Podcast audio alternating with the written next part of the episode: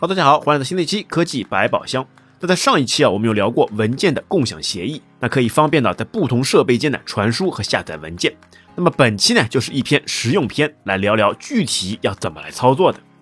那很多时候呢，都需要文件传输，把资料呢从一台设备上传输到另外一台设备上。那方法也是多种多样。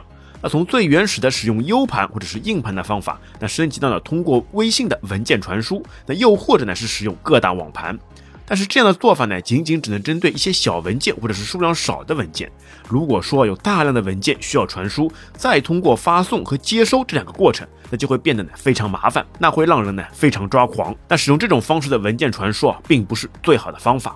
那么于是文件共享就被推上了舞台。要什么资料呢？直接连上主机就可以随心所欲的像在本地一样浏览文件。而且传输过程呢，完全取决于内网。那也就是说呢，你的路由器有多快，那速度呢就会有多快。那么这里文件共享所使用到的呢，就是上期我们说到的 SMB 协议。那由于平台呢有多种多样，那我们为了更好的兼容性，那所以呢使用 SMB 是最普遍也是最稳定的方式之一。那接下来呢就要看看具体的操作方式。那么平台呢，我们也会分为市面上最常见的 Windows、Mac、iOS 和安卓系统。那注意啊，下面说的文件共享呢，都是在同一 WiFi 网络下，那或者啊是同一个局域网内来操作。那外网访问的方式呢，并不在本期的范围内讨论。那么第一个 Windows Windows 上我们使用最多的就是通过网络邻居了。只不过现在新的系统呢，改名为网络。那在 Windows 上呢，首先要在控制面板的网络选项里打开文件共享的总开关。那然后注意啊，要关闭防火墙。那或者呢，是让文件共享端口呢正常通行。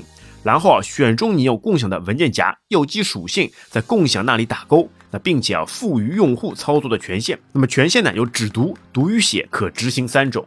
那这样呢，主机端就设置完成了。那其他 Windows 设备想要访问时呢，那只要在我的电脑的侧边网络里发现开启共享主机的名字，然后呢，使用主机的用户和密码连接，那这样呢，就可以像在本地一样方便的复制粘贴文件了。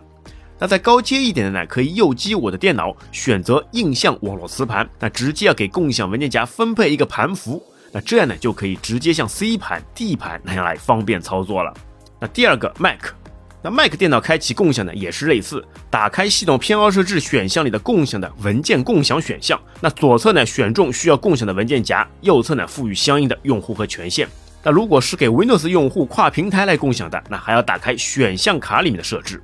那么这样，其他的 Mac 就可以在访达的侧边栏的位置的网络下发现主机设备了。那么同样的，使用用户名和密码连接就可以了。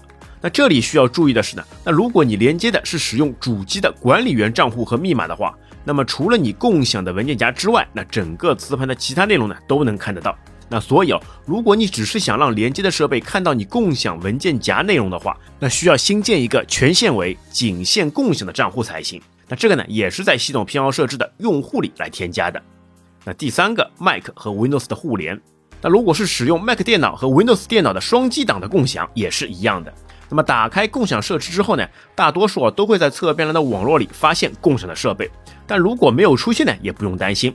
那么 Mac 电脑呢，只需要打开访达，选择顶部菜单栏的前网连接服务器，那快捷键呢是 Command 加 K，然后输入 SMB 冒号双斜杠对方的主机名或者是 IP 地址。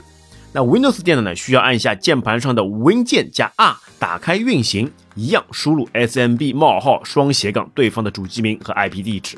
那么这里的主机名呢，在 Mac 上是在设置共享时直接会出现在窗口，那 Windows 呢，则可以通过控制面板的关于里获得。那么 IP 地址的获取方式呢？Mac 上只要按住 Option 键，然后再点击 WiFi 图标就能看到。而 Windows 呢，点击 WiFi 后选择状态，或者呢是可以通过控制台，那么按下 Win 加 R，输入 CMD，那么打开控制台，再输入 IP Config 查看本机的 IP 地址。那么注意啊，这里的 IP 地址呢，指的是内网地址，那一般呢都是以幺九二来开头的。但是有时啊，会发现连接呢总会有各种各样奇怪失败的问题。那么这里啊，主要关注以下几点：一，那用户的权限选项是否设置完整？那如果只设置了只读，那肯定呢是不能上传文件的。那么第二个，建议用户名呢采用英文，因为中文的话可能会造成连接错误。那么第三个，在输入 SMB 冒号双斜杠的命令时，那主要呢看一下是否在英文状态下。因为如果用中文输入，可能会因为全角跟半角的原因造成连接失败。好，那接下来来到了移动客户端，那 iOS，那 iOS 设备上呢也能够直接连上共享文件夹。那方法呢是打开文件这个 APP，那然后呢点击右上角的三个点，选择连接服务器。那后面的操作呢就一样了。那么第五个，安卓，安卓设备呢也是类似，可以使用连接 SMB 协议的文件管理 APP 就行。那同时啊也包括了采用安卓系统的电视盒子或者是远程影音播放等设备。那好了。通过简简单单设置啊，就可以把你的多台设备呢全部无线连接起来，那尽情享受共享带来的便利。那么这样呢，就可以淘汰掉非常不方便的 U 盘、硬盘以及需要手动发送和接收的方式。那一切呢，都好像在本地操作那般丝滑惬意。好，亲爱的听友，你有使用过文件共享所带来的快乐吗？欢迎在评论区和我们留言。那本期节目就到这边，感谢大家收听，我们下期再会，拜拜。